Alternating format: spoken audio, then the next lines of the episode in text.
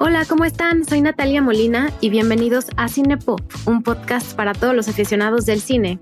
En Cinepop cada semana hablamos de una película o de una pequeña selección de películas y con ayuda de un invitado vemos todos los datos curiosos y nos metemos a fondo a todos los temas.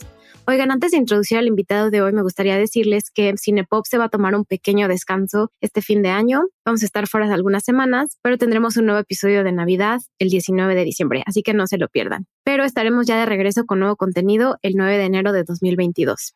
Y pues bueno, mi invitado de hoy es Andrés Vargas, pero le dicen Ruso. Ruso es actualmente el director de producción en Sonoro, donde trabajamos juntos y colaboramos muy de cerca. Y Russo es un locutor que le interesa mucho generar conversaciones significativas sobre ciencia, música, medio ambiente y cultura pop. Tiene más de 12 años de experiencia en la producción de radio y televisión y podcast. Fue director y cofundador de Puentes.mx, plataforma que publicó más de 5.000 horas de contenido y contribuyó al desarrollo del formato en México en Latinoamérica.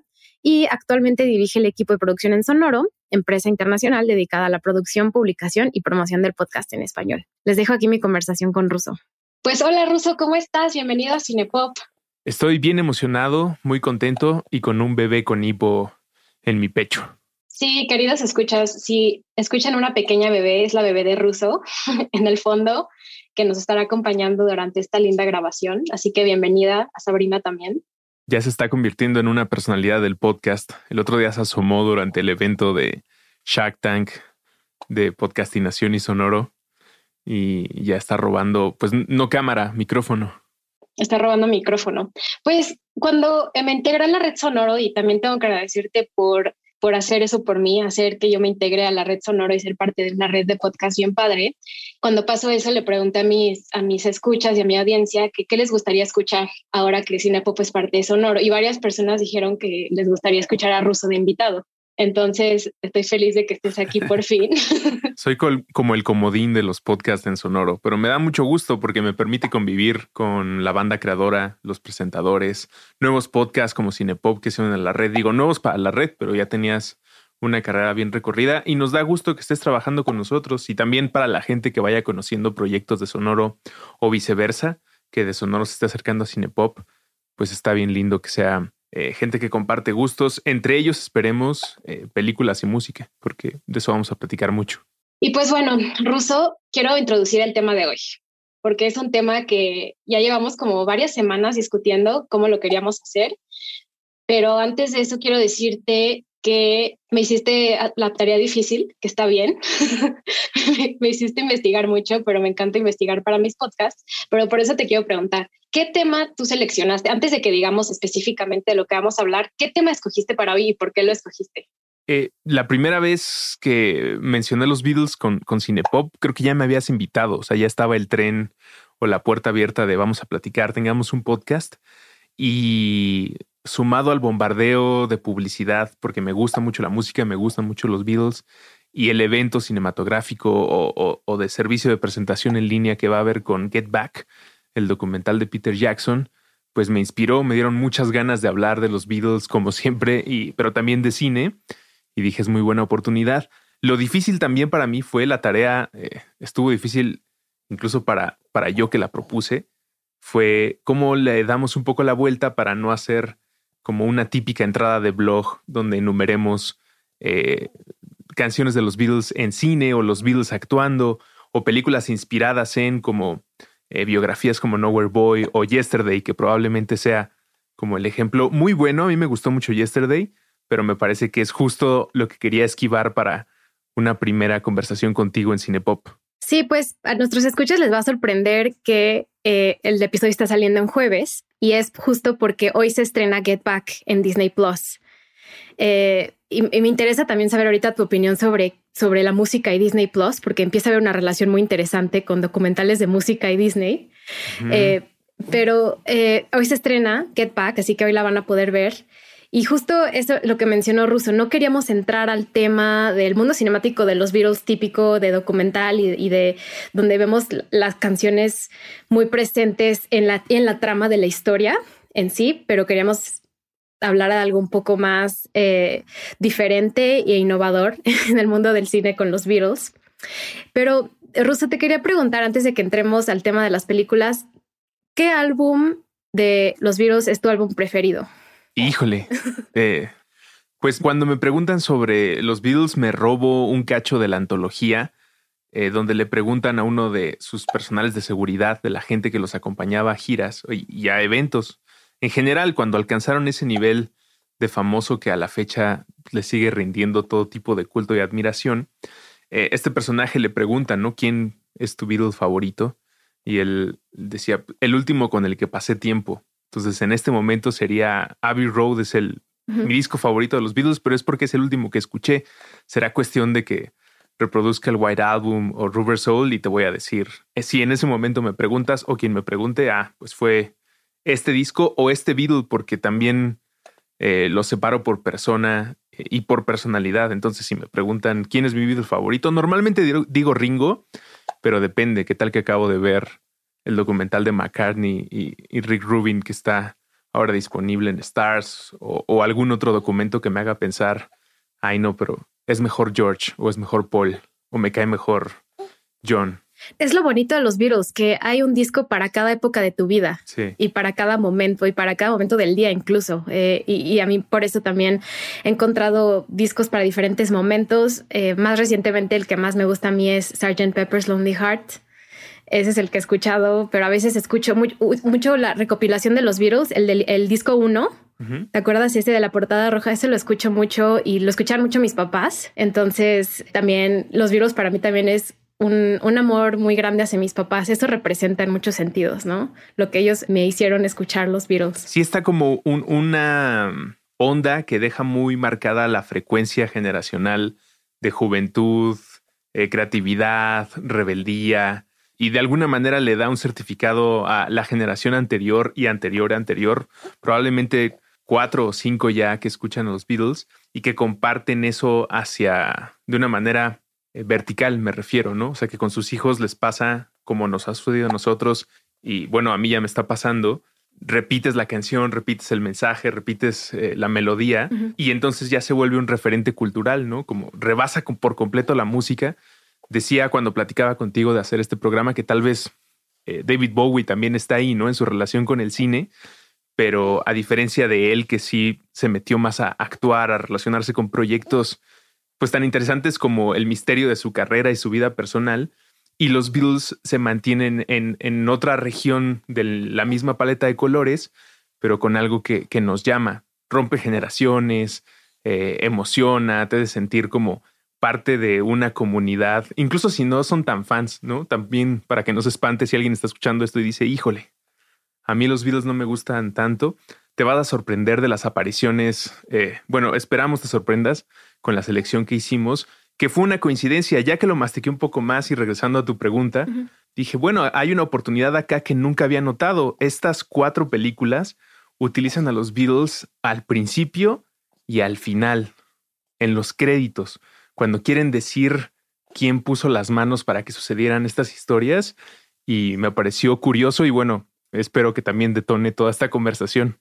Pues si quieres, de una vez pasamos a, contarles las cuatro películas que seleccionaste y que, bueno, que sugeriste y te dije que me parecía increíble hacerlo, porque estas canciones cuentan una historia eh, o introducen o concluyen, pues obviamente historias que nos llamaron mucho la atención y que pusimos en estos cuatro, en estos cuatro selección. Pero, ¿quieres introducirlas? Sí, seguro. Eh, insisto, espero que sea una selección inesperada, pero al mismo tiempo que te haga sentir como, claro, no me había puesto a pensar en la coincidencia. La primera es Jojo Rabbit, eh, probablemente también la más reciente de la lista. Eh, la número dos es Belleza Americana. La número tres es Dinner for Schmucks o Cena para Idiotas. Y la número cuatro, nuestro clásico entrañable, The Social Network, la red social. Eh, y si están haciendo memoria, espero que ya hayan visto todas y que si no, insisto, también les provoque el de, bueno, voy a poner aunque sea ese fragmento final o de inicio, eh, utilizan una canción de los Beatles para poder presentar al equipo y presentar una parte de la historia que en algunos ejemplos que citaremos eh, hicieron que funcionara mucho mejor o explicara mucho mejor el sentimiento. Probablemente Jojo Rabbit, que le hemos puesto al principio, es la que mejor nos ayuda a explicar, a trasladar un poco de la bitlemanía para entender a los niños y adolescentes obsesionados con una idea tan triste y horrible del mundo como fue eh, pues las ideas de Hitler, el Tercer Reich. Sí, como dice Russo, no las han visto, los invitamos a volverlas a ver. Si tienen ganas, véanlas o pongan los videos en YouTube. Eh, pero pues ya va a haber spoilers completos de las cuatro películas de aquí en adelante. Pero, pero sí, decirlo, decirles de una vez que, que nos vamos a ir full con la trama de las películas en general y cómo se relacionan con las canciones. Queremos invitarlos a que hoy sea un día completo de los virus para ustedes. Pero sí, empecemos con Jojo Rabbit. Eh, una película de hace dos años dirigida por Taika Waititi. Y ahorita Taika Waititi ya es súper conocido porque, pues, obviamente ha trabajado en el mundo cinemático de Marvel. Eh, dirigió Thor eh, Ragnarok y iba a dirigir Thor Love and Thunder. También ha dirigido episodios de The Mandalorian y, y tiene una historia, un background muy interesante de Nueva Zelanda y, sus películas a mí me gustan mucho, pero antes de que Russo me dijera Jojo Rabbit, no había visto Jojo Rabbit. Tengo que admitir que la, la, pospuse, o sea, el tema se me hacía un poco de, flojera, yo ya estaba un poco agotada de las películas de la Segunda Guerra Mundial, eh, pero, pero la vi y me encantó tu propuesta de, de Jojo Rabbit como para, entender este, este inicio de la película con la canción de I Wanna Hold Your Hand de los Beatles en versión alemán. Curiosamente fue la que se me ocurrió al final de, las opciones de cómo utilizan los, los créditos o pueden utilizar a, los Beatles para presentar películas, para hacer eh, pequeños estropeos de las historias. En el caso de Jojo Rabbit, subrayar mucho este fanatismo por las ideas de Hitler en un niño pero que funciona muy bien por lo ridículo que suena, porque pues también ahora yo creo que, eh, bueno, y en cualquier punto de la historia, desde que sucedió el fenómeno de la bitlemanía, uno ve las imágenes de los adolescentes gritando y entregándose a la euforia por, por ver a alguno de estos cuatro greñudos y cómo reaccionaban a las canciones. Y es un fenómeno que a pesar de que se sigue repitiendo, hoy pongamos de ejemplo eh, la influencia de Corea, BTS, cómo sigue existiendo esa devoción y esa histeria y esos gritos, no deja de ser un fenómeno que nos resulte curioso y por lo tanto, pues sí, hasta cierto punto ridículo, como cómo se pueden entregar tan fácil estas ideas, cómo puede existir, eh, repito una vez más, ese fanatismo.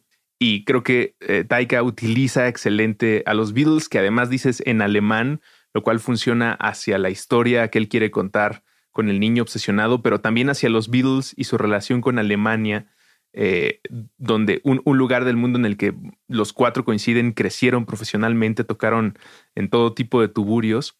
Y una cosa que platicábamos para, para hacer la mención a Jojo Rabbit es que en la traducción, en la época en la que los Beatles grabaron I Wanna Hold Your Hand en alemán, no se cumplió al pie de la letra y entonces la entrega de la mano no es como quiero tocar tu mano en un sentido romántico, eh, colegial, como los Beatles sugieren, sino se traduce más como dame tu mano o muéstrame tu mano en alemán, lo cual hace una rima muy eh, humorística, le da un tono muy cómico a un niño paseando por un pueblo y no es un estropeo, es el, lo que intenta y creo que logra muy bien Taika de decirnos en este momento mostrar el brazo así como hoy sería una cosa de cancelación, corrección política, que incendiaría muchas cosas de un pequeño niño corriendo así por un pueblo, en algún momento de la historia era súper pegajoso, ¿no? Para un niño que vivía en este pueblito y que estaba rodeado de la propaganda nazi, esos eran sus Beatles y creo que utiliza de manera increíble a la canción, el tema y todo para presentarnos una historia que entiendo por qué te dio flojera, ¿no? Creo que para, para, regresarte el valor en ese punto, entiendo que ver los colores, el tema eh, y un niño involucrado en Segunda Guerra Mundial, como nos ha expresado el cine pues, en los últimos 30 años, siempre es algo que te va a hacer eh, sentir mal, te va a dejar con el corazón tal vez un poco más apagado de lo que estabas buscando de una película. Sin embargo, ahora que le has dado una oportunidad, espero que tengas como una mejor impresión, no solamente por lo que logra Taika como director y la historia en general, sino también porque eh, no nos está contando solamente un asunto del conflicto y el lado más inhumano de las personas, sino más bien darle una oportunidad a todo aquel que caiga en un fanatismo eh, por ignorante o, por adolescente o por niño. Sí, y sobre todo eso, verlo a través de los ojos de un niño. Y Taika Waititi te, te mete un mundo lleno de color y de, y de fantasía, y por eso usa comedia oscura y, y, elementos que normalmente son de eso, de comedia, no de una película de guerra de las que estamos muy acostumbrados. ¿no? Pues estoy pensando en El pianista o eh, Schindler's List, eh, y, y, esto es, es completamente, te, te, trata de absorber al mundo de un niño pequeño. Y, y durante la película te hace mucho referencia a sobre todo nuestro personaje principal, no recuerdo el personaje de la niña, que es Thomasin Mackenzie, la actriz, ella dice que lo primero que quiere hacer después de que acabe la guerra es bailar. Y hacen referencia a esto varias veces, ¿no? Entonces también la misma trama en sí eh, toma la música como parte de su inspiración para, para que termine la guerra y para que puedan salir adelante. Y eso, eso está muy bonito, ¿no? Que acabe la guerra, quiero salir y quiero bailar. Y la película acaba también con un baile. Y mm, vemos este paralelismo entre el nazismo y la Beatlemanía, pero lo vemos a través de un montaje. Y un montaje que a lo mejor en otras partes de la película quizás puedo decir que no, no encaja tan bien. O sea, entiendo, la, entiendo por qué hay un montaje, pero no me fascinó la forma en la que lo hacía. Si, si no me hubiera puesto solo la música, hubiera entendido de igual forma, pero no sé qué opinas tú de ese montaje, donde vemos justo eso, el fanatismo y los gritos de las personas, pero ya estaba implícito en lo que quería decirnos eh, Taika con la introducción de, Jojo en eh, Caminando en el Pueblo. No sé qué opines. Creo que si lo vemos desde la perspectiva de quita la música y solo deja el montaje, para que la gente que todavía no se anima a ver la película no recuerda exactamente a qué te refieres, eh, tiene que ver con poner estas imágenes contrastadas con toda intención entre la aparición de Hitler en algún evento público y eh, adolescentes reaccionando a los Beatles llegando al aeropuerto de Nueva York. Y entonces primero te muestran a Hitler en el discurso o en el desfile y después te ponen a adolescentes de décadas posteriores, insistimos en la Hitlermanía, y si le quitas la música de los Beatles, pues se siente como un... A, mí me parece desafiante, por lo tanto merece como mi, respeto, ¿no? Darle el cheque en blanco a aquel que me, a través de la risa o de una mofa, está tratando de hacerme pensar en su perspectiva o entregarme una nueva idea. Y desde ahí digo, pues lo hace elegante, eh, está arriesgado, sobre todo en una época en la que es la clase de cosas que inicia conversaciones que a veces no terminan en ningún lado más que en el odio o las ganas de cerrarle la puerta a una plática. Y la plática que trae Taika es, pues, e, e, este tipo de fanatismo o de enganchamiento nos puede pasar a todos. Aquí está la historia de un niño, aquí está mi, mi chiste, mi pieza, que de alguna manera siento rima con un satélite cercano a los Beatles que es Monty Python, de cómo voy a hacer justo con collage la presentación de ideas ridículas, pero al mismo tiempo de temas muy, muy serios. Y creo que lo logra muy bien. El montaje se mantiene en la película, pero a partir de otras comparaciones que hace, ya no de una manera totalmente musical, eh, con los Beatles haciendo eh, la introducción, pero sí con otras cosas que un niño puede quedar atrapado como cualquiera de nosotros cuando le ofrecen eh, el dulce que consumes, ¿no? En el caso de este niño, pues es la fantasía, la idea de pelear contra un enemigo místico que para los nazis eran los judíos y con místico más bien quiero decir fantástico, de verlos como monstruos con cuernos, con una mitología que hace que a un niño le emocione ser el héroe que va a derrotar a estas bestias horribles, pero no, no se ha sofisticado tanto más, ¿no? Eso sigue existiendo actualmente en propagandas en YouTube y en canales, en todo tipo de, publicaciones y plataformas.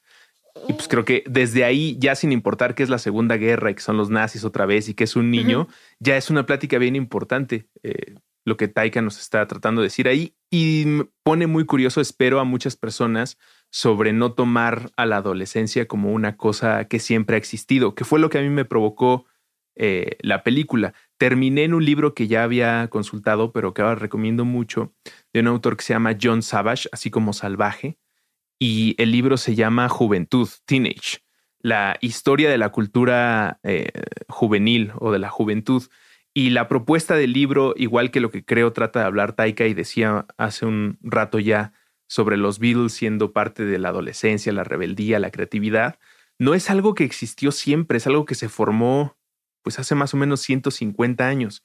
Y entonces esta idea de ir por una malteada, de tener tiempo para eh, caminar con alguien, para hablar de nada o para estar escuchando eh, el río pasar, los trenes pasar, el ocio como parte de, de, lo que le permite a un adolescente crear o retar, es una idea no tan vieja y creo que es una de las cosas a las que también rema Jojo Rabbit y, y lo deja ver muy bien. Completamente de acuerdo. A mí me sorprendió lo actual y lo digamos, cómo me hizo sentir que estaba hablando de la época actual. O sea, una de las cosas que me vino a la mente es el fanatismo que existe, por ejemplo, eh, un tema sonado últimamente fue lo de QAnon, ¿no? Las personas que están obsesionadas con ver teorías de conspiración y teorías de encontrar en un lugar de pizza un, un calabozo de niños, o sea, como esta obsesión de encontrar el odio a fuerzas hacia alguien más a, través de cómo te lavan el cerebro y, lo, que, lo que lees a través de Reddit o de otros, o de otros blogs.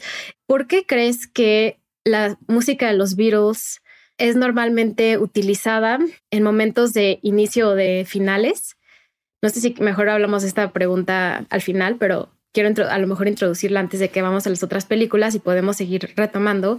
Eh, ¿Por qué las canciones de los Beatles son utilizadas al principio y al final y no en medio? ¿Qué, también creo que hay como un contexto cultural muy grande y carga cultural de que no, de que una canción de los virus es preciada y de que cualquier cosa la puede la puede bajar de su de su estatus y, y, es complicado, no sé, llegar a ese, o sea, siento que por eso Taika es muy muy valiente en haber utilizado de esa forma. Le dieron, y le dieron permiso. Yo no sé cómo llegó la, o sea, le preguntaron a Paul McCartney y a Ringo Starr, les gustaría que utilizáramos la, la, canción, se va a utilizar de esta forma y que ellos dijeran que sí. se me hizo muy, muy interesante que accedieran a eso, pero la verdad funcionó muy bien. Esto que preguntas ahora va a ser una constante en las cuatro películas de las que estamos hablando, así que regresaremos aquí y lo volveremos a subrayar. Uno es por aprecio, ¿no? Como dices, se siente que una canción de los Beatles no debería estar en cualquier película o que si se usa corre el riesgo el fragmento de la historia de ser opacado, eclipsado por completo por la presencia de Hey Youth, por ejemplo. Y entonces tal vez es como, wow, qué, qué gran mezcla de luces, sombras y además una pieza de, de, The Beatles ahí en medio. Pero insisto, puede alterar pues toda tu pieza, tal vez esa sea la intención. Pero además del aprecio está el precio sin la A y ahí pues eh, es difícil conseguir probablemente del grupo más popular o por lo menos que ha roto los récords que le permiten eh, cobrar varios millones en cada eh, presentación o solicitud para presentar parte o canciones completas. Y entonces el factor aprecio, precio, que es el costo, eh, vuelve una operación más complicada. Y de ahí llegar a esta lista en nuestras pláticas previas a grabar, nos decía pues es que tiene razón el utilizar los Beatles para presentar o acabar, para cerrar y abrir las cortinas del show, porque entonces sabes que no va a robar un momento épico que le vas a poder dar eh, la oportunidad de respirar y de ser a, la historia en cine eh, lo que tiene que ser y mostrarte. Y por otro lado, es como poner los mejores paréntesis posibles o, la mejor eh, palabra para iniciar y terminar, porque te te, da una paleta que te conecta de inmediato con, pues ya una serie de adjetivos como genial, legendario, épico, y hacerlo como en dos de los ejemplos que escogimos para algo que no apunte a ser como una épica, una historia súper dramática y que tenga un tono como el que presenta Jojo Rabbit o más adelante hablaremos de escena para idiotas, pues también nos dice mucho de los Beatles y eso me parece bonito, ¿no? Porque pues si hay un pago, claro que tiene que haber un pago, hay más personas que los mismos autores involucrados, pero el que exista en algún momento una pregunta a los agentes vivos o las personas más cercanas o a ellos mismos, a Paul, Ringo, eh, las viudas de George John, como, oye, nos dijeron de esta película de un niño que imagina con Hitler siendo su mejor amigo y está obsesionado con el nazismo, pero está en un viaje de justo retar todo lo que le dijeron para creerse un héroe y, saberse vencedor de algo que ni siquiera lo está atacando. Y entonces pensar en los Beatles reaccionando como sí, me gusta, cobren lo que, lo que va y adelante con la canción. Creo que es un reto que no solamente puede ser con billetazos o con los mejores agentes, sino con presentarles eh, un agregado, ¿no? Y también eso me parece muy temerario, ¿no? Muy arriesgado. Escribirle a un autor consagrado y decirle, oye, la pieza que tienes combinada con esto que estoy haciendo creo que puede dar un resultado bueno para todos. Wow, ¿no? Como que qué valor Taika lo tiene, ¿no? Y está aprobado ya por varias instituciones, Disney siendo ahora su casa y lo que lo hará, pues, producir y espero brillar en muchos más proyectos. Pero e, e, ese factor que acabas de decir lo vamos a estar citando en todas las demás películas. A veces porque consiguieron la canción y es como, wow, ¿cómo le hicieron? Y otras porque supieron surfear la ola dándole un tono distinto a la pieza, como, como es la segunda de la lista. Sí, y nada más me gustaría mencionar que admiro mucho a Taika porque logró convertir un tema tan duro en una sátira y, usando elementos que normalmente la gente no se atreve a usar. Y mm, ganó un Oscar a Mejor Guión Adaptado porque está basado en un libro que se llama Cajun Skies. Él no es una historia original, pero lo hizo, lo hizo brillar. Sí, yo, yo creo que es apropiado con el puente que estaba construyendo y, puedo seguir ahí de cómo un director como Taika utiliza los Beatles como parte de una pieza cómica y reflexiva, y entonces logra conseguir a los Beatles en una versión en alemán que probablemente debió haber tenido un costo menor a la, a la canción original I Wanna Hold Your Hand. Pero por otro lado, eh, puede ser parte del mismo reto. Tal vez no es un acertijo a resolver y te dijeron que no desde el principio. Desconozco cuál habrá sido la negociación e intento de salida de Sam Mendes, el, el hombre detrás de Belleza Americana pero él utiliza los Beatles al final de su película en total opuesto a Taika, que además no solamente te lo pone al principio, sino como parte de un montaje que ya citábamos hace un momento entre Hitler, los Beatles, un pueblo sonriente de, personas mostrando su brazo como el, el, saludo de Hitler. Y acá lo lleva a una situación súper, súper particular. Una familia americana, clase media, una tragedia con la que si bien económicamente no va a poder empatar la gran parte del mundo porque pues, el estado de la sociedad norteamericana en ese momento, en los 2000, pues era tan particular como lo es siempre Estados Unidos y lo que le vende al mundo, pero que al ser tan específico con el, drama de este hombre y su familia y su crisis de edad media, se vuelve eh, general, ¿no? Se vuelve algo cercano a muchas personas para mantener un tono que a veces te hace reír, carcajearte. Creo que Belleza Americana tiene detalles así, tal vez en un ritmo parecido a lo que los hermanos Cohen pueden lograr, de llevarte de momentos hilarantes a tensión o violencia que, que te deja verdaderamente pasmado. Y entonces utilizar a los Beatles a través de un cover que ya me parece de alguna manera doblemente arriesgado porque pues, vas a brincar el original, pero a quien vas a traer tiene que ser parte de la pieza. Y entonces Sam Mendes utiliza a Elliot Smith, que es un personaje eh, con grandes canciones, pero que históricamente a nivel Wikipedia y el, el lore musical, pues se siente siempre como algo trágico y que cuando un autor quiere relacionarse con Elliot Smith, al igual que con los Beatles, es porque ha tomado una serie de decisiones que lo presentan como el mejor filtro. Y en este caso, para terminar, a un ritmo que a mí me hace pensar mucho en, en el final de, Full Metal Jacket de Stanley Kubrick y de repente te suelta a los Stones ya con los créditos ocurriendo. Creo que en la misma velocidad Sam Mendes te presenta Because, el, el cover de Elliot Smith a los Beatles, después de mostrarte eh, las últimas sonrisas y frases de una película que te deja muy movido. Y no me acordaba que era Because. Una vez más, haciendo la lista, terminé con claro. Aquí, aquí hay una canción Beatles, pero sin ellos, con Elliot Smith. Eh, no sé por dónde empezar con la belleza americana. Tengo muchas cosas que decir.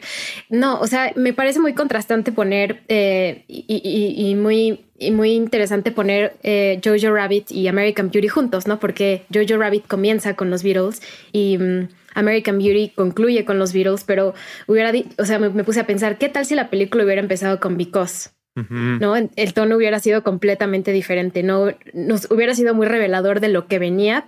A mí, Belleza Americana me parece una película muy reveladora porque es una película que definió una época en muchos sentidos. O sea, también la película fue muy famosa, eh, ganó varios Oscars, Kevin Spacey ganó uno de ellos, eh, Sam Mendes también, pero fue, este es el año 1999, estos dos años antes del 11 de septiembre. Y entonces vemos un poco eh, cómo la cultura está representando la, el deterioro de la, de la cultura americana y, cómo a partir del 11 de septiembre todo empezó a cambiar, ¿no? Porque yo siempre en mis otros podcasts hago muchos análisis del 11 de septiembre y de lo que fue para la cultura, sobre todo americana, y lo que significó en cómo se representaba la vida día a día en, Estados Unidos. Y, pues sí, refleja mucho la, vida en ese momento. Las actuaciones se me hacen muy teatrales y muy exageradas. Eh, y, y, eso creo que también me hace mucho que destaque esta historia y sea muy, muy perturbadora. Y creo que tiene mucho también que ver esta exageración con el final. No sé si tú lo notes de esa forma o a lo mejor está completamente rebuscado lo que estoy diciendo. Con lo que acabas de decir de poner la canción al principio, voy a empezar por ahí, porque me parece que hubiera tenido un encanto distinto, pero de mucho valor agregado. La canción Because de los Beatles tiene esta cualidad de terminar en un arreglo de color, de sonido, de tono musical, que te hace sentir inconcluso.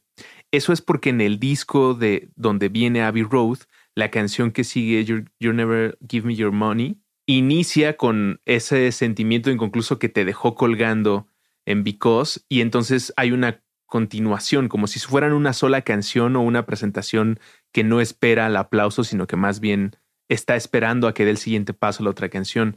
Si se hubiera utilizado Because con el cover de Elliot Smith, la original, al principio de, Belleza Americana, creo que te hubiera regalado esa otra sensación, como esta nota que quieres que siga o todo te dice, todo quiero decir como la idea musical que tenemos, la sensación de ritmo, la sensibilidad a que algo está transcurriendo y que entonces e, en ese caso de haber estado al principio sería una especie de estropeo de la misma película, ¿no? Y de, y de la vida y de las expectativas o nuevos sueños que iba a tener el, personaje de, Belleza Americana, que además en contraste con Jojo Rabbit, que nos presenta a un niño eh, en, en, modo fanático, acá nos presenta a un hombre en, en, una crisis de vida, pero en una situación muy privilegiada. Y con lo que dices de pues, nos declara a Estados Unidos en el 99 me parece también muy relevante eh, eh, esta mención que haces por también qué año fue ese para Estados Unidos y el cine. Estamos hablando de Matrix, estamos hablando de El Club de la Pelea. Eh, es un momento donde la acción y la crítica a cómo está construida la sociedad, la realidad, qué significa ser hombre, unas pláticas que más adelante se pondrían en otro tenor, ahí ya estaban pasando y lo que decidió la academia y por lo tanto la venta del cine hollywoodense al mundo fue no es Matrix, no es Fight Love, es la historia trágica de este señor.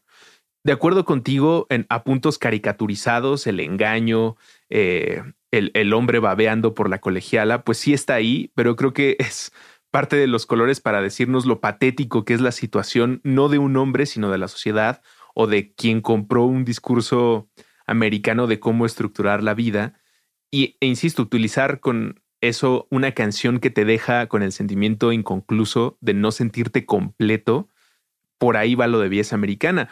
Ya lo logró, ¿no? El personaje que, nos va narrando, que desde el principio nos declara cuál va a ser su destino fatal, ya está ahí, ya tiene la casa bonita, la esposa, la hija, los coches, la hipoteca, los gastos, y empieza a buscar más porque algo le dice que no va a estar completo, mientras alrededor los personajes este, nos van regalando visiones a veces más oscuras, otras veces más ingenuas de lo que debe ser la vida y por qué dicen que debe ser y por qué entonces nos dan a, a Elliot Smith, pues un tipo que, que se suicidó y, el misterio de su música decía que era rebasado por, por lo siniestro de la forma en la que partió.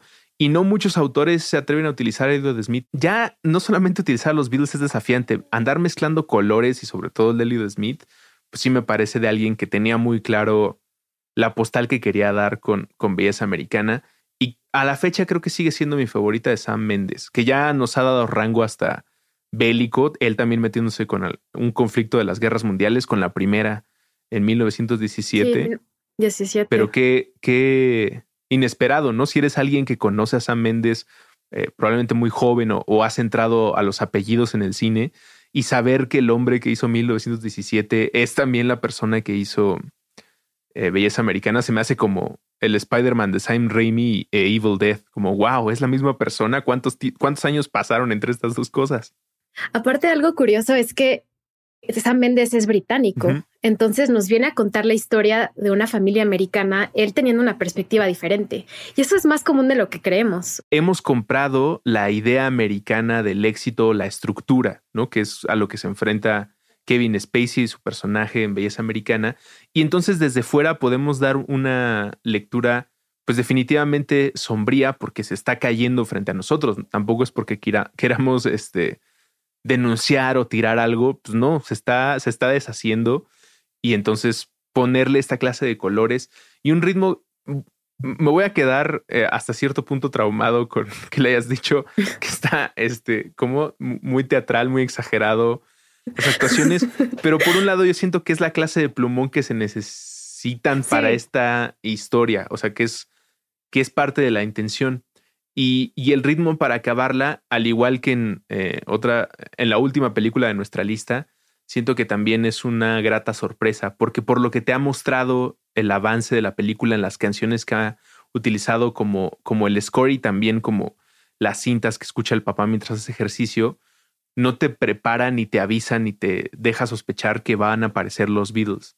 Y, y diciendo aparecer los Beatles, ya siento que estoy hablando como de una aparición como de una virgen, ¿no? Como de, no, es que yo estaba viendo esta película que me tenía muy movido y de repente, wow, se, se abrió una puerta otra dimensión y aparecieron los cuatro Beatles o una de sus canciones diciéndome algo más de la pieza. Aparte es muy, es algo que voy a retomar también en, en cuando hablemos de Social Network, el contraste entre la música original el tonito de American Beauty, tun, tun, tun, tun, o sea, todo están dándonos como un tono de musical, como casi de parodia, de comedia, y al final acaba con Because, ¿no? Entonces me, interesa mucho ese contraste entre la música original de la película y el final. Digo, Sam Mendes espero siga haciendo películas eh, el resto de sus días porque me gusta mucho lo que entrega y más que evolución, creo que es un tipo que hace una idea o una historia hasta que la tiene concreta, ¿no? Como bien bajada, al estilo Ridley Scott, como son planes que ejecuto, si hay improvisación en el camino, pero en realidad mi, mis varillas están bien colocadas para que el cemento agarre la forma. Y pensar que una persona como Méndez tuvo en la mira a los Beatles para cerrar esta película, creo que fue parte del hechizo que sigue haciendo trascenderla, más allá del Oscar, más allá de Kevin Spacey cancelado o no, eh, es un buen dato para romper el hielo en una plática Beatle o de referencias en películas, ¿no? A, que no te acordabas que Because el cover de Elliot Smith sale al final de esta película. Yo creo que hoy una película como Belleza Americana no, no podría hacerse o sea, un tema así frágil. No sé si esté como permitido un hombre que esté deseando una mujer de 16 años. O sea, obviamente yo no estoy diciendo que hay que cancelar ese tema, pero siento que no, no sería, no sería un hit como lo fue en ese momento. Y quién sabe, ahora que hablas de cancelación y puede ser buen camino hacia la siguiente película, tampoco sé si Cena para Idiotas sería algo que se pudiera hacer con las facilidades con las que se hizo eh, y tampoco tiene tanto. O sea, es una película con Steve Carell, Paul Roth, el hombre más sexy del mundo. Del mundo. Este, en, el momento en el que estamos encapsulando este audio en el 2021. Eh, estamos hablando de personajes recientes con carreras celebradas y peleadas por servicios de streaming como la de Carrell, eh, específicamente en la serie de Office. Sin embargo, y a pesar de no estar en Cena para Idiotas metiéndose con ningún grupo en específico o minoría, la manera en la que se utilizan términos como idiota, descerebrado, este, retrasado, eh, y el, el, gesto tan cruel que es invitar a alguien para burlarte de él en una escena, en una cena, en un club con amigos, a, a costa de alguien sacarte carcajadas. Una cosa así me suena más compleja que algo como Belleza Americana hoy en día. Siendo que Belleza Americana con el director y guion correcto, además del elenco, pues te puede presentar algo como escenas de un matrimonio o, la de Adam Driver y Scarlett Johansson que se llama muy parecido. Marriage Story. Ajá, exactamente. Por ahí están, ¿no? Como discusiones familiares, cosas de las que solo se hablan a puerta cerrada, pero los niños terminan escuchando. Y por otro lado, el humor me sigue pareciendo, y no estoy diciendo, no quiero entrar en el discurso del humor está siendo atacado y lo quieren linchar, pero supongo que sí tendrían que pasar más filtros eh, para hacer algo como cena para idiotas hoy en día, que desgraciadamente en el tomatómetro y otros lugares de críticas con, con números No creo que tenga la calificación que le permita llegar a más gente y desearía que sí. Si lo puedo contrastar con los Beatles, eh, al siempre estar disponibles, celebrados y en un destacado de las tiendas de discos y los servicios y plataformas en donde puedes rentar o comprar la música, eh, eso va a hacer que siempre estén trascendiendo, ya sea para que alguien diga, guácala, esto ya no me gusta, pero pues están ahí en la oferta. Y en el caso de las películas, creo que también les debe pasar a discos, pero no sé qué tanto el rating sobreviva a las décadas, al siglo, ya en el caso del cine cuando una película tiene una calificación no atractiva y alguien está paseando por el Internet diciendo, quiero algo que me haga reír, pero solo voy a darle chance a lo que tenga del 7 para arriba.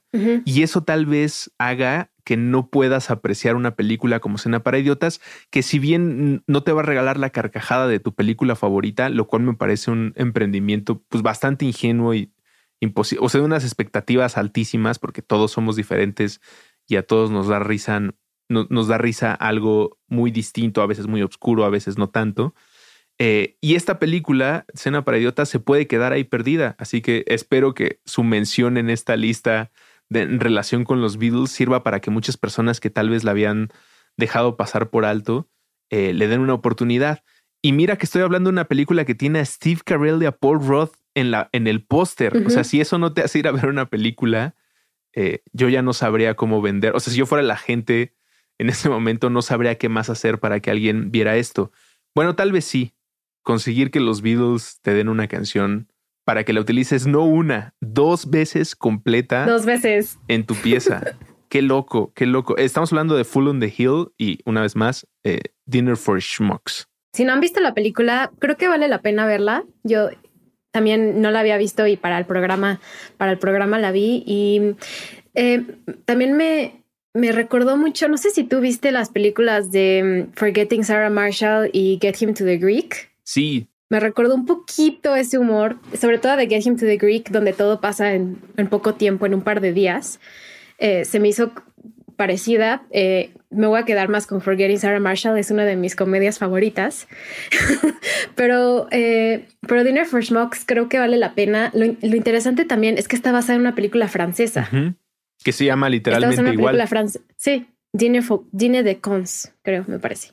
Eh, entonces me parece también interesante esa perspectiva de, de una historia que no era, no era en su no era en su origen americana y la, y la ponen en un contexto americano. Y yo creo que hay cosas que lo hacen bien, elementos que sacan muy bien de la comedia original y que, y que, y que, la, y que se establece eh, de una forma buena en la trama de la película y otras cosas que creo que sí, se, sí deberían ser cancelables. pero, pero en general tiene líneas muy buenas. Pero bueno, quiero hablar un poquito de la canción y de, y de cómo se emplea. Este, ¿Te gustaría describir cómo empieza la película? Sí, mientras suena eh, la bellísima de Food on the Hill con toda su ternura y, ganas de... Y la original, esta no es cover. Y ganas de tararearla, porque creo que es una de las... Te gusten o no los Beatles, esa flauta y ese sentimiento como de alguien jugando a tontear, caminando rumbo a la colina.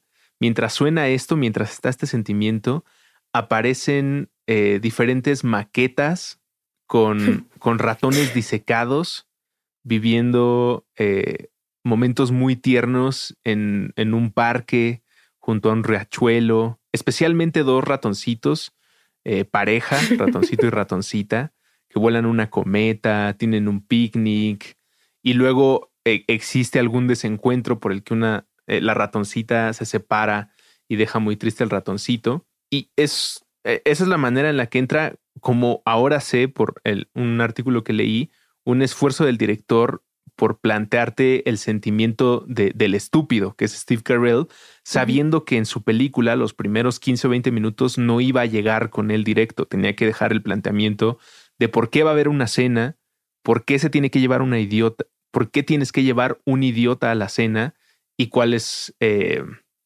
el objetivo ¿no? que puedes ganarte si es que tu idiota es el que mejor lo hace y qué significa mejor hacerlo. Y la manera en la que dijo voy a poder eh, zafarme esos 15 minutos o 20 presentando el sentimiento, tendría que ser con Full on the Hill. Eh, y bueno, no sé si consultaste el mismo artículo que, del que yo estoy hablando, pero lo que cita el director, que además tú me dijiste y confirmé es el mismo de Austin Powers, que fue construyendo esta primera escena con los ratoncitos que pusieron de Food on the Hill sin tener los derechos y dijo, así funciona, o sea, esto es lo que necesita la película para que tenga el sentimiento y lo pueda presentar.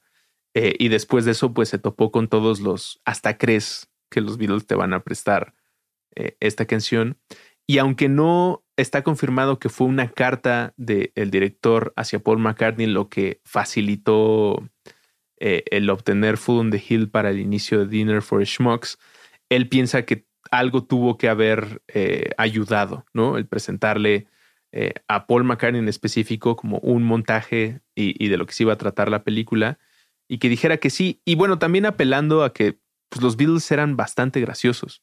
Es una de las cosas que me permitirá, espero, ahora hablar de Dinner for Schmucks. Que si no hubieran sido un, grupo de cuatro muchachos haciendo música, hubieran tenido una oportunidad en algún programa de radio de comedia o, participando con Monty Python porque tenían una vibra bastante, bastante cómica. Sí, esta es la única canción que pude encontrar. ¿Cuánto costó?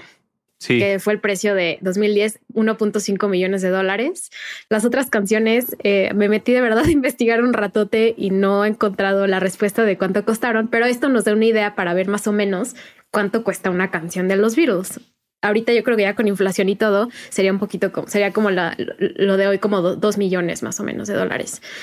Eh, lo cual con eso podemos proyectar también económicamente el gasto para una película de, no solo eh, la carga cultural y, la carga de, tener responsabilidad de tener un pedazo de música que ha inspirado a millones, eh, sino también el precio de lo que es. O sea, no cualquiera puede hacerlo.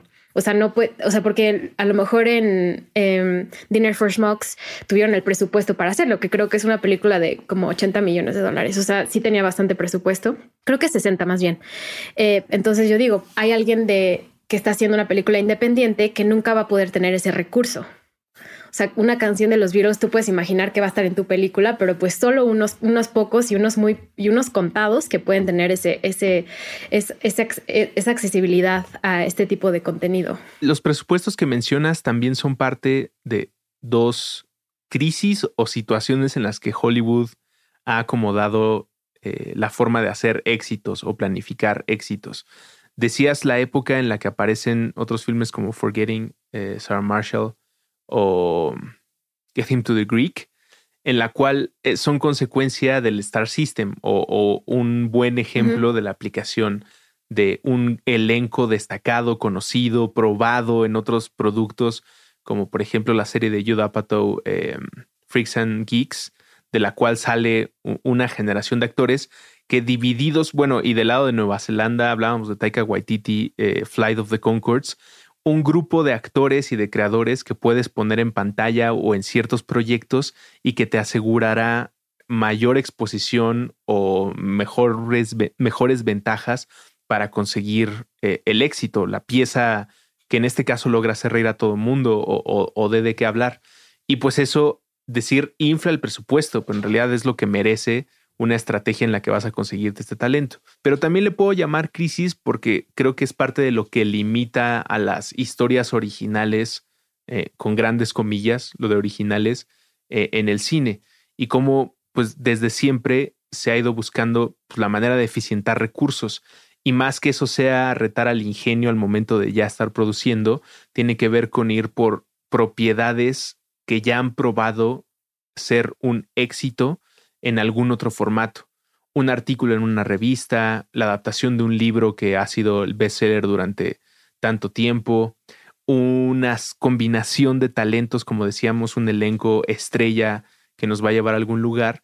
Y eso va haciendo que entonces tus apuestas se reduzcan a unos tal vez 10 o 20 proyectos por año, ¿no? Pensando que tú y yo y la gente que nos está escuchando fuéramos los accionistas que manejan estos dinerales que pueden convertirse en apuestas para películas en el cine, pues no te puedes ir con la idea, pues hay un güey que quiere hacer una película que se llama Baby Driver con gente más o menos conocida, pero pues no es suficiente.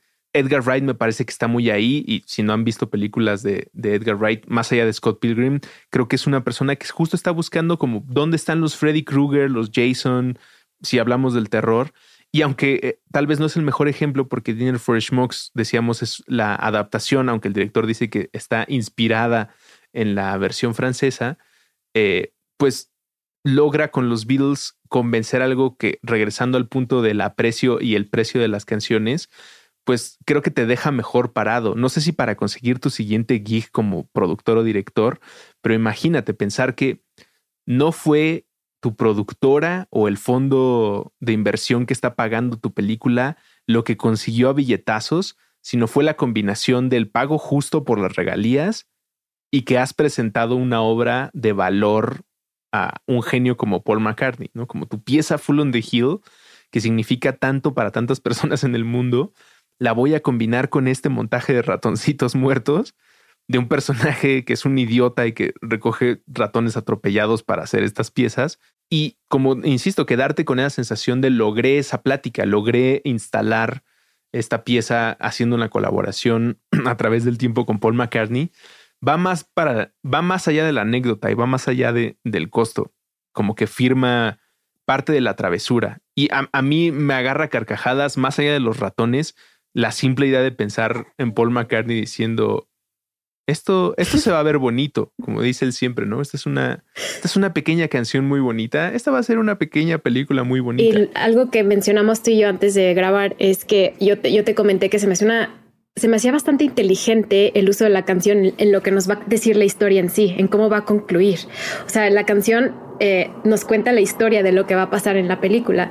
Eso muchas veces funciona muy bien, hay veces que no tanto, pero yo creo que esto lo hace muy bien. O sea, a lo mejor hay cosas de la película que no funcionan muy bien, pero en ese sentido hace un foreshadowing excelente eh, y, de una forma también muy inesperada y muy divertida. Y eso tengo que rescatarle de la película. La verdad tiene líneas muy divertidas. Eh, me reí mucho, muchas veces, sobre todo en la escena del final y y como y también mencionamos que tiene actores que ahora son muy famosos, entonces tiene como muchos y tiene actuaciones buenas, o sea, hasta al fin y al cabo Steve Carell es excelente actor de tanto de comedia como drama, a mí de los dos me gusta.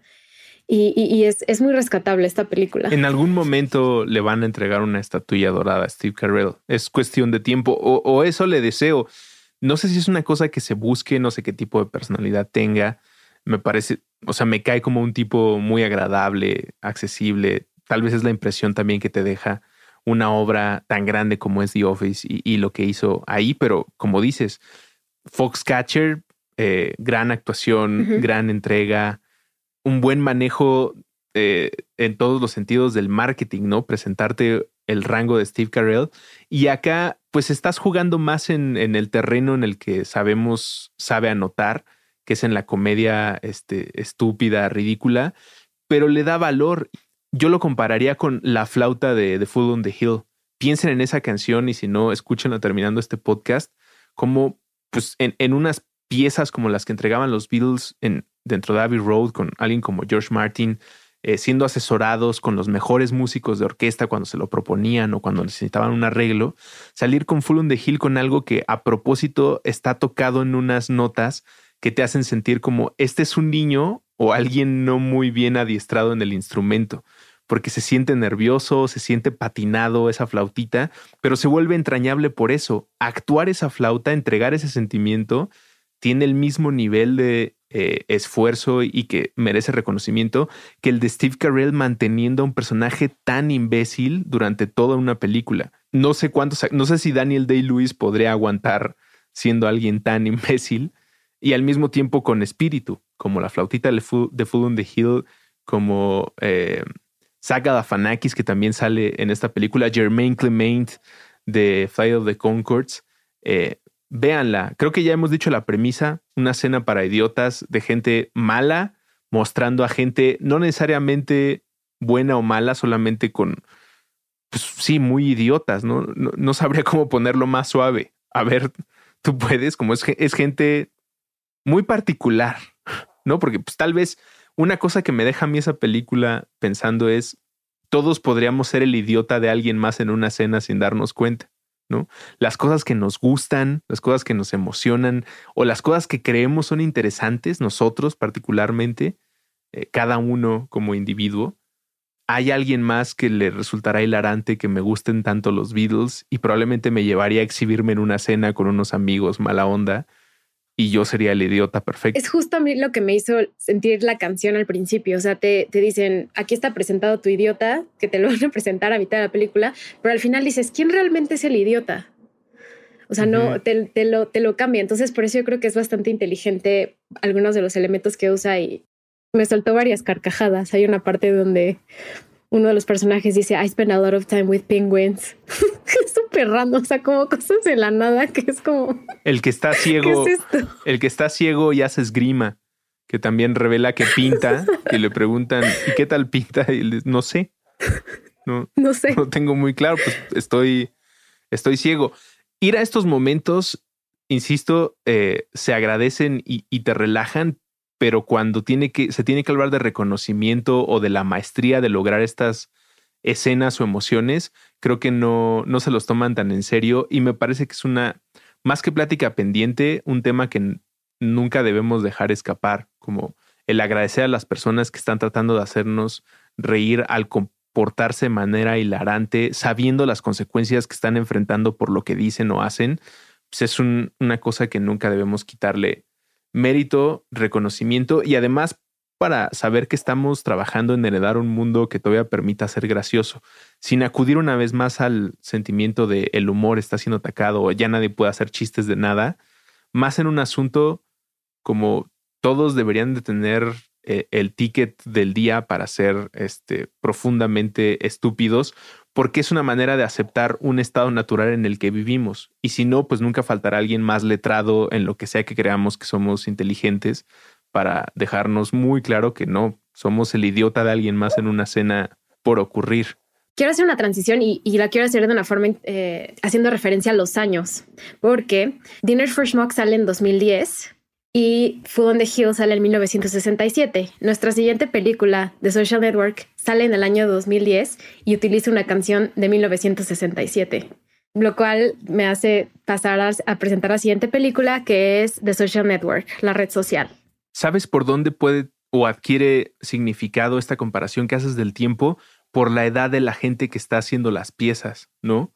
Como digo, los Beatles son eternos y digo, en este podcast y la intención es para los fans y no fans, pero pues aceptémoslo. Son esta capa de pintura, un marco referencial del que o te tratas de escapar o aceptas vivirás eclipsado, contagiado o invadido por ellos. La edad de Fincher debe coincidir con la de eh, que es Roach, el de Dinner for Smokes, exactamente el mismo de Austin Powers, nunca se me va a olvidar. Pues la edad en cuanto aprecio a ciertos temas de los Beatles o a lo que significan más allá del gran ícono musical o cultural, sino como historias personales. Es decir, el acudir ahí siendo Roach en la sala de montaje para el principio de escena para idiotas y pensar en los Beatles y no en otro grupo para acompañar esa secuencia. Y en el caso de Fincher, yo lo podría llevar a una persona que ya ha demostrado a muchos niveles ser un gran maestro del contar historias en el cine, eh, en diferentes géneros y a diferentes ritmos darnos esta clase magistral de, de, ritmo, de cinematografía, de guion, bueno, junto con Aaron Sorkin y con todo el equipo, porque pues, Fincher en realidad representa un equipo de trabajo que le son fiel tanto como él demuestra ser eh, el gran orquestador. Y que dentro de toda esta belleza y, emoción de Social Network, al igual que en Belleza Americana, no te caiga en ningún momento la sospecha de que van a, van a llegar los Beatles, de que va a haber un momento que se salga de este manejo de luces, de Atticus Ross, de Trent Reznor, de la traición, pero al mismo tiempo está todo el tiempo presente, que era lo que decía el tiempo de los jóvenes raros. En algún momento los Beatles fueron parte de esa generación que utilizaba las prendas que ponían nerviosos a los conservadores, pero que también decían las cosas que los hacía llegar a más gente y por lo tanto los ponía en una situación de poder.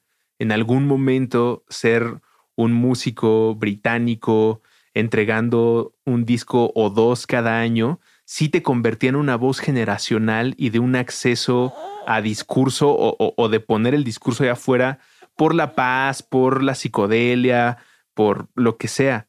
Y el utilizarla para el final de Social Network, donde una vez más es una generación joven, pero no a través de fines artísticos, sino de la explotación de la información del nuevo petróleo, quienes tienen el poder. No están haciendo las canciones que van a inspirar a una revolución de escritores, artistas o incluso una revolución armada, ¿no? Estas personas, Justin Timberlake, Jesse Eisenberg en sus papeles, en realidad están no dándole voz a nadie que no la tenga, están utilizando las grabadoras de todo el mundo o las nuevas grabadoras, la nueva manera de registrar la información para ponerse en la situación de poder y ya que lo tienen, siguen siendo una basura de seres humanos. Y ahí es donde el inesperado regalo de los Beatles es como una última cereza del pastel en algo que de por sí todo el tiempo se siente como que este es un gran regalo del cine. Y eso que no es una película eh, con, con toda la extensión de las palabras original, ¿no? Está basada en, en un personaje público que decíamos mucho cuando platicábamos hacia esta grabación. Si hoy actualizaran las cifras de Social Network, el daño provocado por un tipo como Mark Zuckerberg, pues ya se queda muy corto, ¿no? Se habla ahí de unos decenas de millones cuando hoy estamos en los cientos, en los miles y en los cambios de nombre de la compañía. La canción de la que, bueno, no sé si lo mencionamos, ¿no? Dijimos que era Baby You're a Rich Man. Sí. Eh, es la canción del final. Eh, y yo de verdad fui línea por línea, porque le, le, quería sacar línea por línea qué nos está diciendo esa canción al final del personaje en el caso de Social Network, porque hasta cierto punto también está dramatizada. No podemos decir que es exactamente la vida de Mark Zuckerberg, pero nuestro Mark Zuckerberg de la película eh, está al final eh, en uno de los despachos de abogados después de las los muchos juntas que tuvo para hacer, llegar a estos tratos con, con Eduardo Saverin y con em, los hermanos Winklevoss. Eh, entonces hay una línea de la canción que quiero leer que me parece muy interesante para entender un poco esta mentalidad de lo que nos quiere lo que nos quieren transmitir tanto Fincher como Sorkin, ¿no? Porque la canción dice, How does it feel to be one of the beautiful people now that you know who you are? Y esa línea de Now that you know who you are se me hace muy impactante, porque yo de verdad creo que Mark Zuckerberg todavía no sabe quién es, no sabe todo lo que ha hecho, no, no ha medido el punto al que ha llegado nuestra sociedad por culpa de, del Internet abierto y de lo que es Facebook. Entonces la, la, canción es muy reveladora en ese, en ese ámbito y también te deja como al aire lo que puede suceder. Tú lo puedes a lo mejor interpretar que sí, pero yo interpreto que, que no lo sabe. Y esa línea me, me, me, encanta y siento que es buenísimo el final, buenísimo, buenísimo. Como que más bien te está diciendo ahora que crees que sabes quién eres, ¿no? Eh, dentro del canto y la manera como nos lo está poniendo a ritmo al empezar los créditos con información del final de Social Network y el cruce con esta canción de los Beatles, en realidad está retando a la sensación de ya estás completo, como el reconocimiento que has conseguido es suficiente para que tú puedas decir quién eres y lo que puedes hacer. Y creo que esa es una de las cosas que hace a Social Network una película eh, que impacta a nuestra generación y que sí nos permite hablar de un cambio generacional, no por un brinco, sino más bien por una separación para nosotros entender a lo que se enfrentó. De acuerdo, también lo que dices me parece muy importante señalar, no es literalmente la historia de Mark Zuckerberg, pero sí es el acceso y el uso de este poder de la información para nosotros, para la generación de personas que abrir un correo nunca, nunca refiere a una carta, a un papel, todo tiene que ver con lo digital, que saber que es un CM es una cosa que está dentro de nuestra idea curricular o de contrataciones o de colaboradores. Ya está totalmente implementado eso en nuestras vidas. Y sí, ya hay una generación que está rebasada de, de esos títulos, de esas formas de trabajo, de esos compañeros de equipo. Y entonces la tragedia o aventura de estos personajes que utilizan los nombres y, anécdotas basadas en, en el de Napster, el de Facebook, eh, y los robos en universidades privadas o la idea de robo de propiedad intelectual en universidades privadas, realmente, igual que en belleza americana, no se está hablando de un solo individuo, nos está hablando de un sentimiento generacional. En el caso de Kevin Spacey, es un hombre de mediana edad al final de, de 1999, cuestionándose si está completo. En el caso de Fincher y Jesse Eisenberg interpretando a, a, un Mark Zuckerberg o a nuestra idea de Mark Zuckerberg y de éxito y de manejar la información y la reputación. Y en realidad solo es una búsqueda por ser el CEO, ¿no? O sea, todo se trata de, de obtener esa tarjeta y de presentarte con esta actitud. ¿Por qué? Porque podemos, porque el berrinche no nos es suficiente y, y porque no somos capaces de entender las consecuencias de esta clase de berrinches.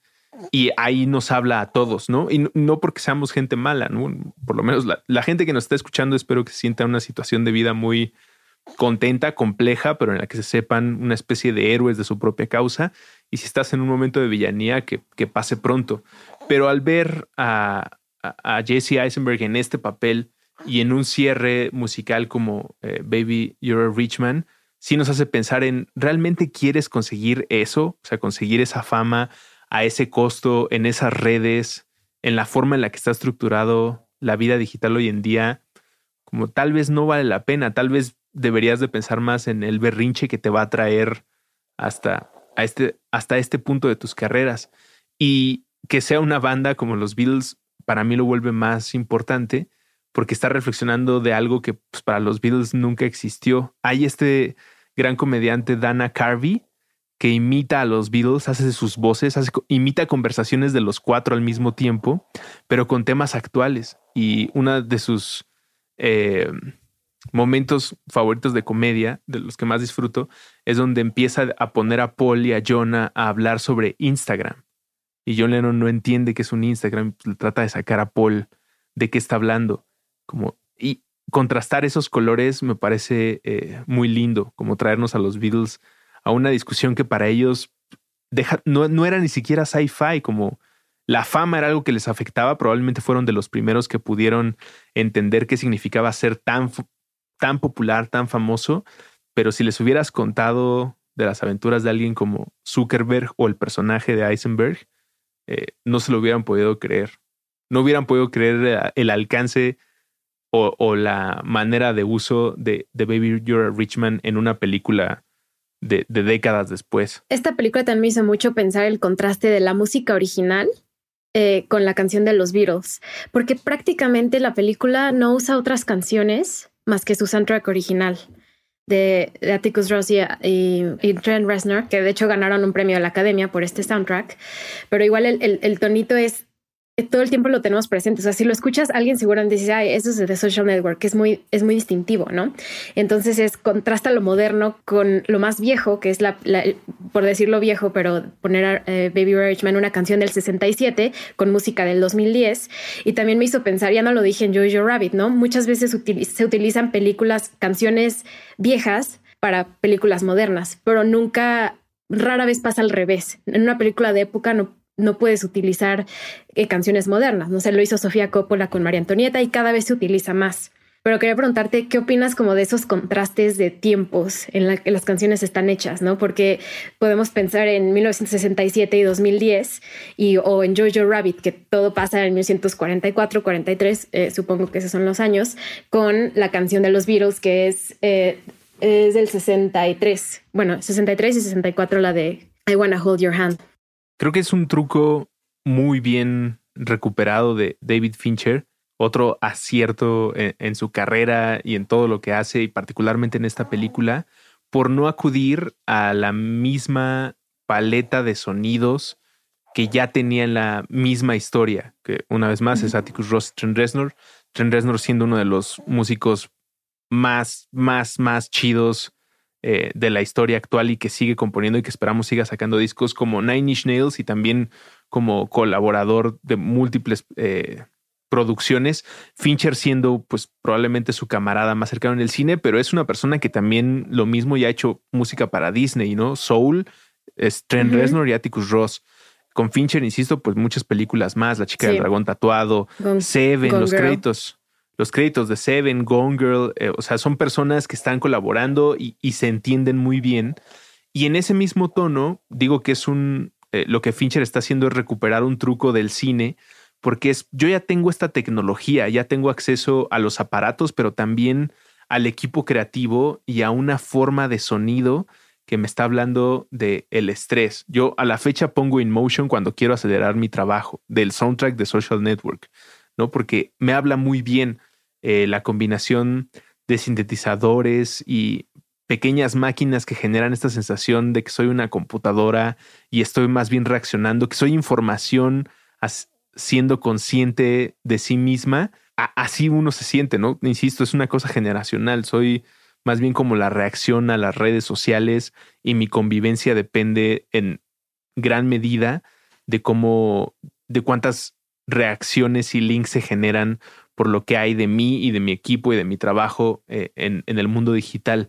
Teniendo estos temas, esta tecnología y este grupo musical o estos colaboradores musical, mejor dicho, a la mano, toma una decisión de ir a lo clásico. Y aquí lo, lo, comparo con el, el truco de mm, Stanley Kubrick y Odisea en el espacio.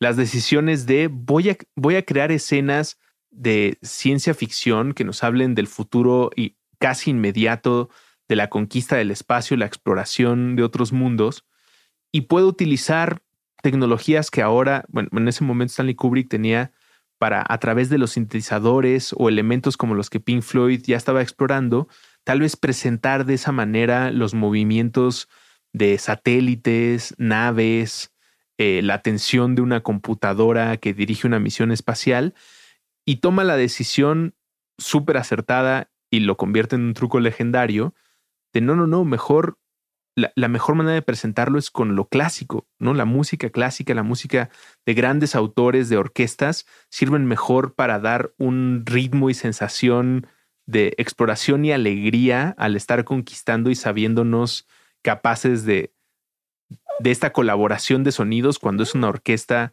entregándote una pieza en la que todos los instrumentos tocan y que eso en el cine o en un satélite, una nave espacial, te habla de la humanidad colaborando para entregar todo esto. Aquí con mi amigo Trent y Atticus, les voy a poner una canción no tan conocida de un grupo que tal vez ya los tiene hartos porque a sus papás les fascina que se llaman The Beatles, pero esta canción tiene un mensaje más allá del poner algo que me va a salir muy caro en mi producción. Les, les quiero decir una cosa más, les quiero decir que esta sensación de no sentirte satisfecho y encontrarte en una posición de poder económico a veces, pero poder al final de cuentas que no termina de resolverte nada y más bien te deja una sensación como hiciste tanto desmadre para esto. O sea, realmente, ese creo que es la sensación que a mí me da Baby You're Richmond en, el final de la película. Como realmente todo este desmadre y la sensación de fiesta y brincos que te da la canción es esa. Como mira a este pobre hombre, a este pobre güey, este, después de haber hecho un relajo tan grande, nomás es, un morro ahí frente a su computadora dándole refresh. No, y aparte me, me, encanta que hayas usado la palabra colaboración, porque justo yo anoté lo mismo. Eh, con respecto a Aaron Sorkin y a um, David Fincher y cómo ellos de la mano lograron convertir una historia que obviamente tenía un comienzo y un final, pero la película no es lineal. Es una estructura no lineal, nos van, nos van pasando de un momento a otro. Y entonces yo creo que por eso funciona muy bien esta colaboración de música innovadora, que es como lo son los, los compositores y lo es los Beatles, ¿no? Porque la película en ningún momento te presenta una línea completa y entonces yo creo que por eso funciona muy bien eh, usar música de los virus, que es de una canción de los, del 67, con música que, como ya dijiste, es mucha más, emplea mucha más tecnología y formas nuevas como de experimentar lo que estamos viviendo actualmente. Y la película, o sea, para mí me viendo tantito como a, otros temas, eh, me parece muy interesante hablar de estas colaboraciones, ¿no? Porque son estas colaboraciones de ideas y de, y de, de cómo nace con los virus. Con los virus nacen estas letras y estas canciones que emplean unos años después para crear historias nuevas. Y estas colaboraciones son lo que nos, nos dieron estas cuatro películas y por lo que estamos hablando aquí. Y eso me fascina. Y nos da un buen tono una vez más de comedia, porque a pesar de que está terminando una película dramática que ahí sí sin importar la generación, pues está hablando de lo difícil que es ser un verdadero amigo o un buen amigo o, lo que implica traicionar eh, amistades que nunca firman un contrato y que en este caso lo hacen porque pues hay una idea multimillonaria de por medio, pero en realidad el establecer contacto con otro ser humano pues no deja estipulado más allá del si se caen bien o no y como eso si lo traicionan si lo traicionas, sí se puede convertir en una ventaja y en una marca, en una especie de horror cruz para el resto de tu vida. Poner a los Beatles en, en todos los contrastes que hemos mencionado, creo que te da una cosa como de burla, porque se siente tan de casa a los Beatles, tan cercano e íntimo, y empiezas a cantar con ellos, aunque no te sepas la canción, como con el sentimiento y la vibra que va dando los instrumentos que se van presentando en lo que se siente más como el inicio de un ensayo en el que todos están acoplando y empiezan a sentir una buena vibra, pero te unes a ellos para burlarte de Mark. O sea, estás junto con la canción sabiendo que no importa las cifras que te presenten o el futuro en el que estamos viviendo nosotros y los números en los que va ahora su empresa y empresas, entre ellas conocida eh, como el Metaverse, no importa esos números, sigues cantándole esa canción a no Mark Zuckerberg, a la idea del triunfador, a, a, Elon Musk, a Jeff Bezos, a ellos es a los que les estamos cantando Baby You're a Rich. Como sabemos que no importa tus cohetes a la luna y las ideas que tengas, eh, sabemos que no te sientes completo. Sabemos que al final, como ese guiño que hizo David Fincher, sí te está hablando a ti y nos une a todos los demás. Porque a pesar de que, bueno, sí te estamos haciendo burla, todos somos víctimas de esas historias del éxito digital. Desde el niño que quiere ser TikToker y a partir de eso hacer una carrera que le evite la, la educación porque le va a ofrecer una mejor economía más rápido o el plan alocado que tenga, pero también a los que, insisto, pues no podemos escapar de tener una pauta en Facebook o tener que relacionarnos en algún momento con alguna de las empresas de estos tipos, que además también siendo justos, pues son de nuestra generación. Aquí ya no estamos hablando, Jeff Bezos sí tiene más edad que nosotros, pero los Mark Zuckerberg que siguen o que ya están aquí, pues es gente que iba con nosotros en el kinder, ¿no? O sea, como ya, ya no estamos nada separados. Y por un lado, quiero decir tal vez para concluir mi, mi, acercamiento o, mi reflexión sobre Beatles y, y David Fincher y Mark Zuckerberg, me da mucha tristeza que haya algo en la vida que una a Mark Zuckerberg y a los Beatles. O sea, que en mi mente haya un cajón que diga Mark Zuckerberg y Beatles. no debería haber una conexión entre esas dos cosas, o el metaverso o Facebook. No me gustaría que hubiera una relación entre los Beatles y eso. Pero por otro lado, agradezco muchísimo que Fincher nos haya dado una herramienta de burla colectiva. Tal vez burla no es la palabra, pero espero que quien esté escuchando esto entienda a qué me estoy refiriendo que es una especie de canto de batalla, una especie de lero lero, ¿no? Como no importa lo que hayas hecho, el dinero que te hayas llevado, la satisfacción que creas haber conseguido por haber sobajado, ridiculizado, robado, puesto en su lugar, como sea que lo quieras llamar, amigo, que ahora te sabes millonario poderoso, nos podemos unir los demás en una burla o en un sentimiento colectivo de decir, no es cierto. Y, y tú sabes que no es cierto y si no me crees, vuelve a poner esa película y, canta conmigo el final de Baby You're a Richman. Oye, pero ¿no crees que el futuro va a ser que estos tech bros de Silicon Valley sean los que empiecen a, comprar los derechos de estas canciones? O sea, ¿no te imaginas como en 20 años? en 20 años se va a llegar el segundo Mark Zuckerberg y va a decir, yo compro los derechos de las canciones. Van a ser tan millonarios como lo es ahorita Jeff Bezos, que va al, va al espacio, que van a empezar a ser dueños de todo. Ya son dueños del cine. O sea, van a, llegar a ese punto donde las librerías más grandes las van a comprar ellos. No hay manera. Podrán ser dueños de todas estas cosas, pero insisto, les podemos seguir cantando lero lero con la canción de los Beatles y forzándonos a, a, crear lo mismo que tuvo que hacer Fincher, Méndez en sus momentos. Poco capital, poca credibilidad. ¿Cómo demuestras que puedes en algún momento utilizar? Supongo que en el futuro será el catálogo de Coldplay y BTS, no lo sé. Eventualmente. No, y es, es lo mismo que mencionabas ahorita de, o sea, el trabajo de alguien se nutre de, de alguien más. Eso es lo mismo que va a pasar con nuestro documental Get Back, que sale hoy, eh, que es el trabajo de Peter Jackson eh, con, el, de hecho, todas las imágenes originales de Michael Lindsay Hawk, del documental Let It Be de 1970, ¿no? Entonces, incluso en este documental que no hemos visto, pero, pero esperamos, esperamos verlo hoy con ustedes, eh, sea, es como esta misma historia de, colaboraciones de, las que hemos mencionado y que, me gusta mucho que hemos discutido a fondo. Espero que sea un buen regalo de Navidad, de compañía para las fiestas. Si Navidad no es algo que, que celebras o está entre tus días importantes del año, pues los Beatles, si es que sí son parte de tu vida, serán parte de, del fin de año o de otra vez la conversación del mundo por el estreno del trabajo de Peter Jackson y todas las escenas inéditas que, está acomodando para presentarle al mundo en este evento y que las películas que les acabamos de decir, si no los habían notado o leído desde su perspectiva Beatle, que ahora lo hagan eh, sabiendo que están al principio y al final. Jojo Rabbit en los créditos iniciales, Belleza Americana con el cover de Elliot Smith, ya cuando aparece la pantalla obscura al final de la película e inician los créditos eh, oficiales, finales.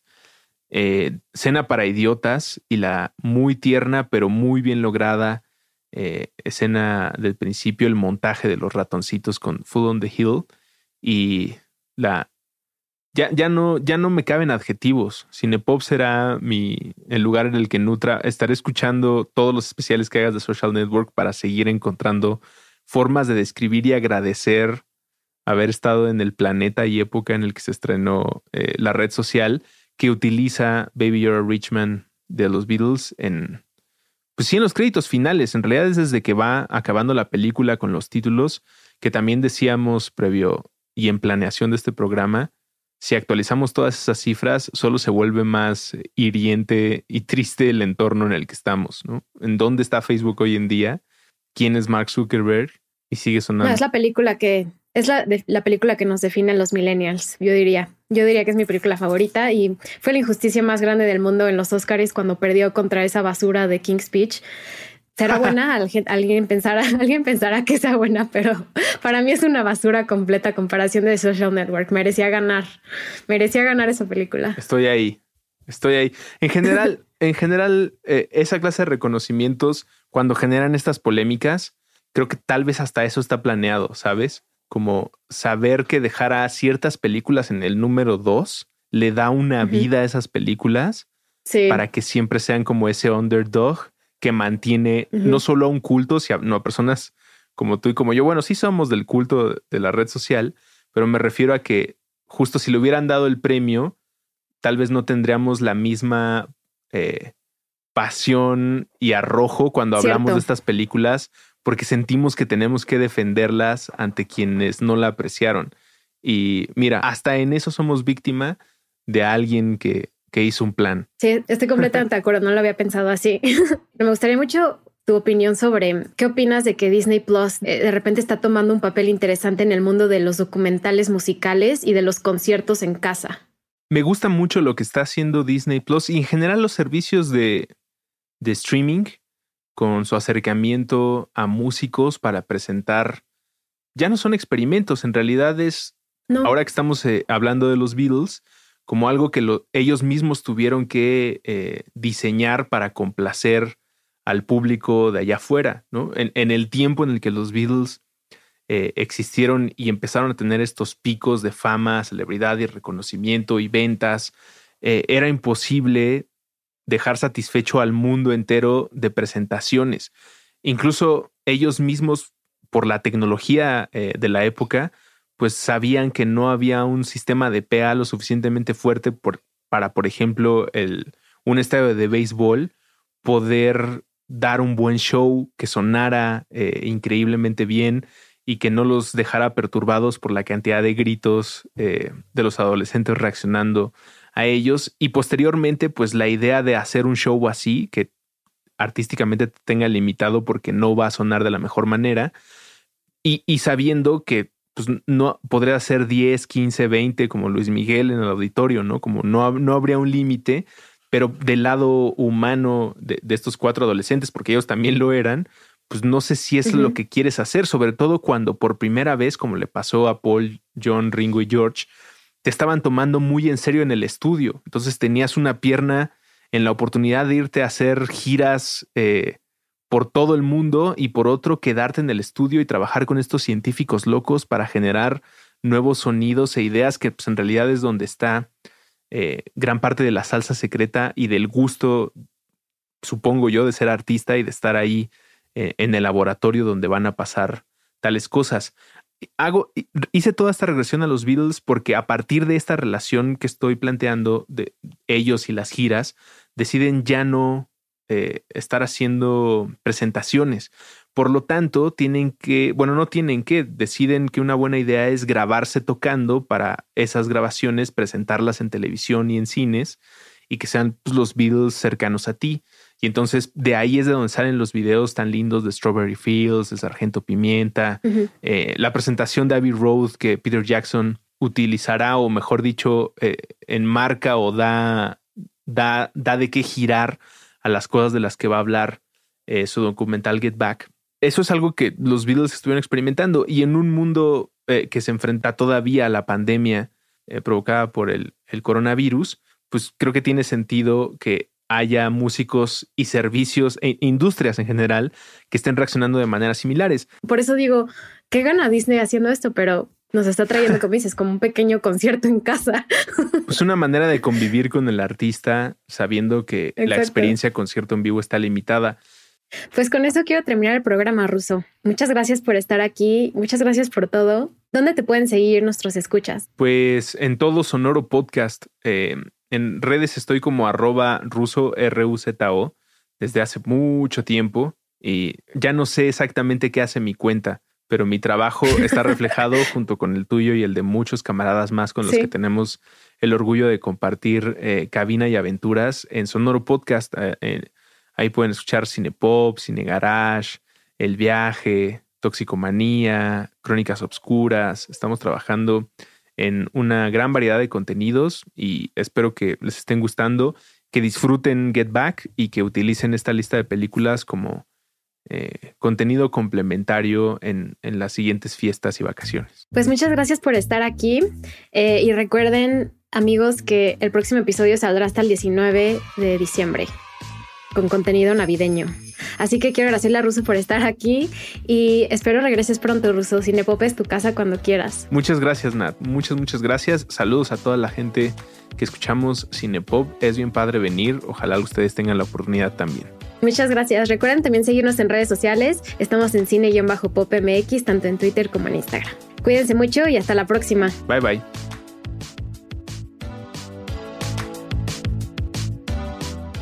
Cinepop es una producción de Sonoro. El programa fue producido por Natalia Molina y Mariana Coronel, conducido por Natalia Molina e ingeniero de audio Santiago Sierra.